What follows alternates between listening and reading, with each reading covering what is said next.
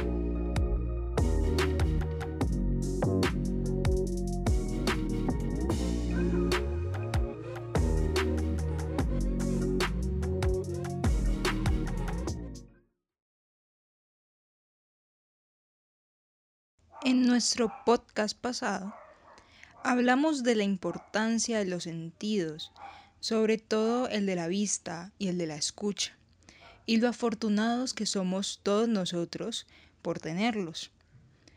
Uno de los temas súper importantes que aborda Murray en su lectura es que la creación es ciega, pero afortunadamente la creación es sonora. Los dioses terribles existieron a partir del trueno. Los dioses fructíferos existieron a partir del agua. Los dioses mágicos existieron a partir de la risa.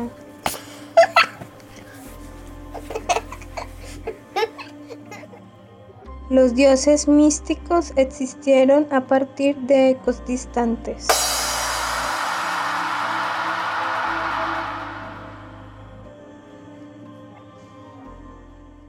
Hablemos entonces de los paisajes sonoros. Los sonidos normalmente hablan acerca de los espacios, si estos son grandes o son pequeños, si son estrechos o son amplios, si son interiores o exteriores. Los ecos y la reverberación me brindan información acerca de las superficies y los obstáculos. Con un poco de práctica podemos comenzar a oír sombras acústicas, tal como lo hacen los ciegos. Hace una semana realicé una actividad que me pareció muy satisfactoria, que fue la limpieza de oídos y fue muy importante para mí darme cuenta de todo el paisaje sonoro que tengo a mi alrededor, ya que en una urbanización normalmente se escuchan los sonidos de los autos, las sirenas de las ambulancias, los gritos de los vecinos, los niños jugando en las calles, las pelotas rebotando, y esto es muy diferente a un ambiente rural, por ejemplo, en donde normalmente todos desconectamos y escuchamos los ruidos de la naturaleza, los pájaros cantar, la forma en que el río choca contra las rocas. Normalmente escuchamos estos sonidos porque queremos desintoxicarnos un poco de todo el ruido de la urbanización. Y es importante también cómo las paredes introdujeron una cuña entre la música y el paisaje sonoro que nos rodea. Los dos se separaron y se volvieron sonidos totalmente independientes. Hoy vemos el mundo sin realmente oírlo, desde atrás de edificios vidriados.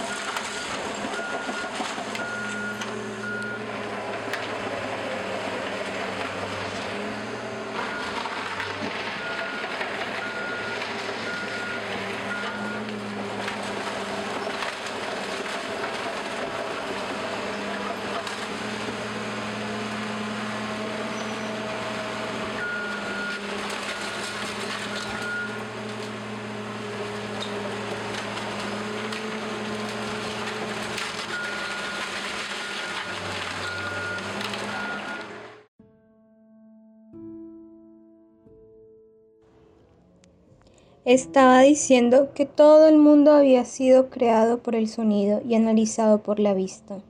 Dios primero habló y recién después vio que estaba bien. ¿Qué pasa si no está bien? Entonces, Dios destruye con sonido.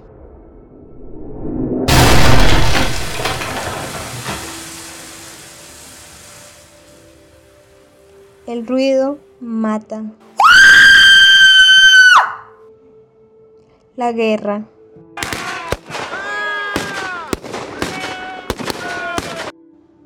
El diluvio universal.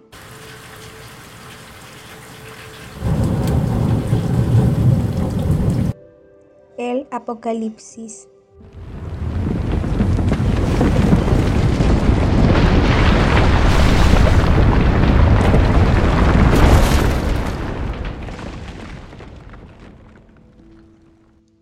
Podríamos cuestionarnos cuál es la diferencia entre el sonido y el ruido, ya que estos muchas veces los usamos como sinónimos.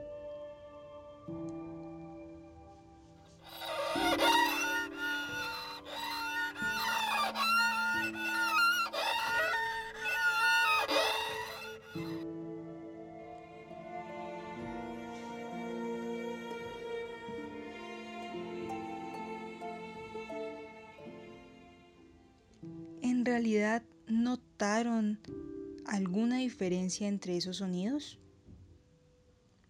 ¿Saben cuál es el sonido y cuál es el ruido?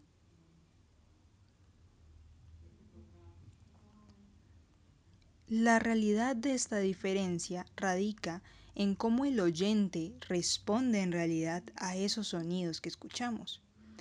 El ruido es cualquier sonido que no se quiere escuchar. Sin embargo, no existe diferencia física entre un ruido y un sonido agradable, ya que estos, al ser ondas, entran directamente a nuestros oídos. El sonido está compuesto de sonidos tanto desagradables como agradables, pero nosotros normalmente solo identificamos o definimos de alguna forma el sonido solamente como esos sonidos agradables que deseamos escuchar.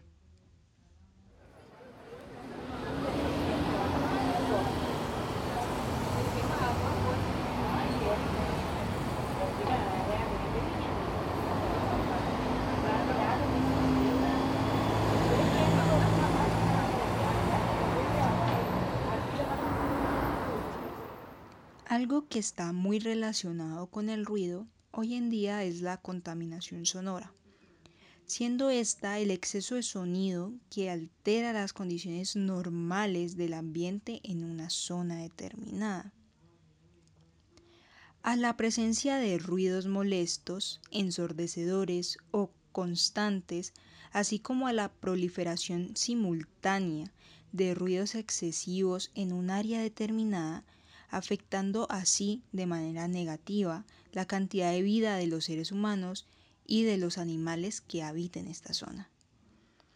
Según el DANE, el 74% de la población colombiana vive en zonas urbanas. Esto significa que la mayoría de los colombianos viven en una contaminación sonora constante, como construcciones,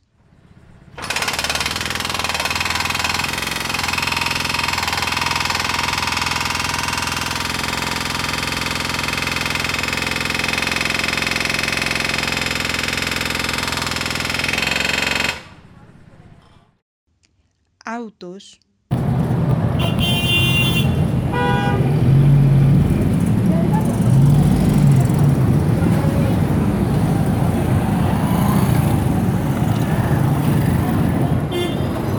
sirenas,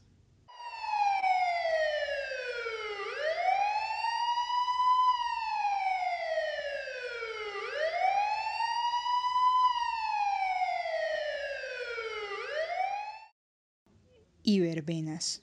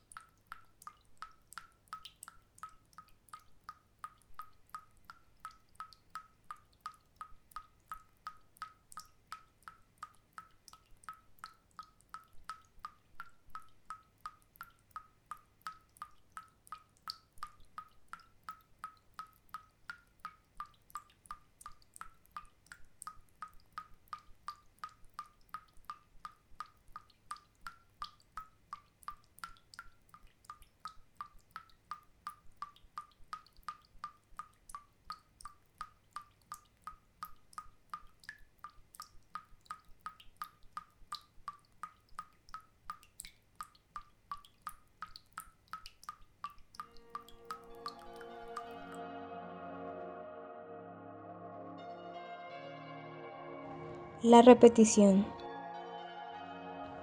La repetición es el medio de la memoria para el sonido. La repetición es el medio por el cual los sonidos son retenidos y explicados. La repetición es el medio por el cual la historia del mundo se afirma.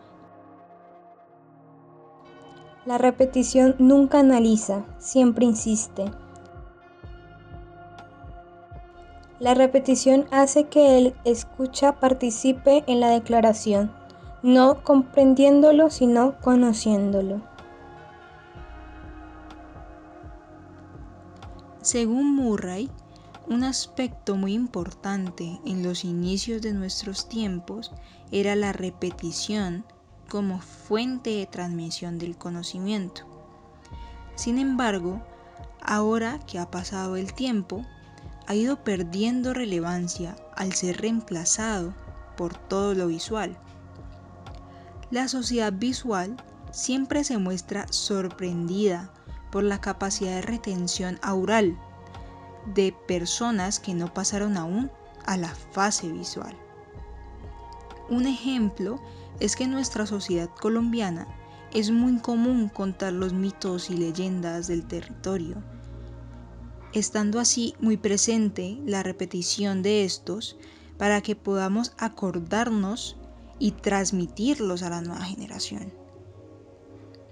Es por esto que la repetición es una herramienta para retener memorias aurales.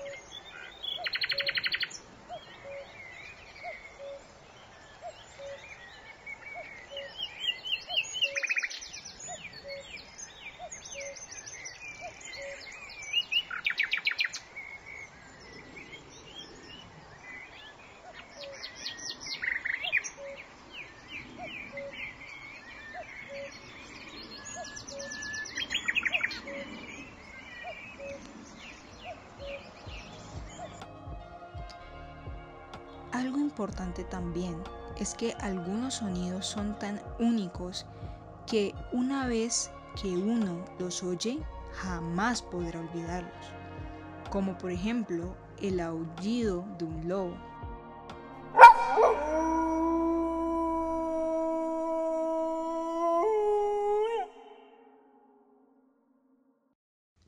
Una locomotora a vapor.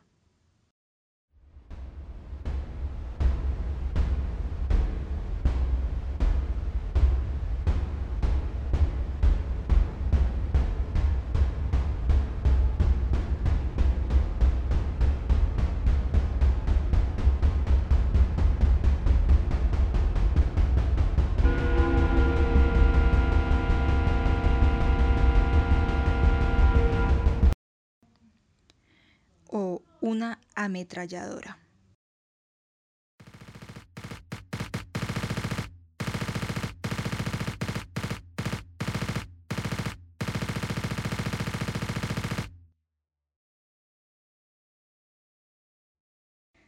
La realidad es que ningún sonido puede ser repetido de manera exacta, ni siquiera tu mismo nombre.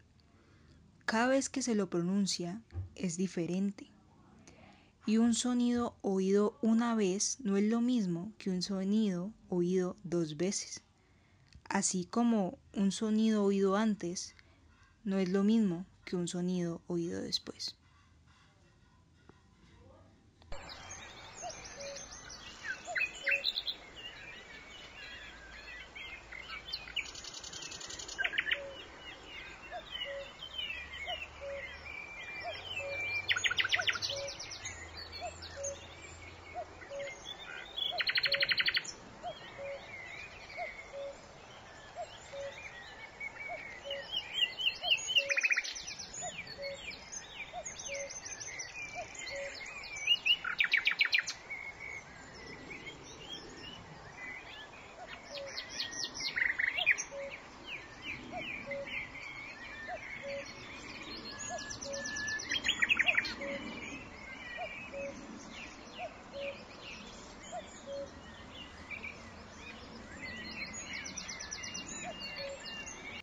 ¿Notaste más sonidos en la segunda repetición?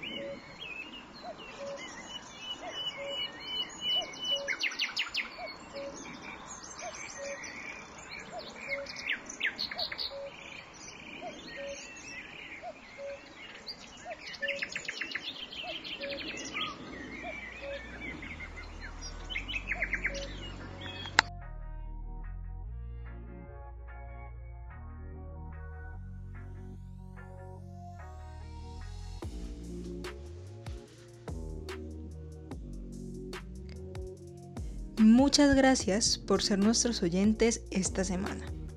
Esperamos que el tema de hoy les haya parecido interesante y además los invitamos para la emisión de un nuevo tema la próxima semana en este espacio de cultura oral en Radio Samán. A continuación les dejaremos algunos paisajes sonoros para que el sonido llegue a lugares que la vista no puede. Buenas noches.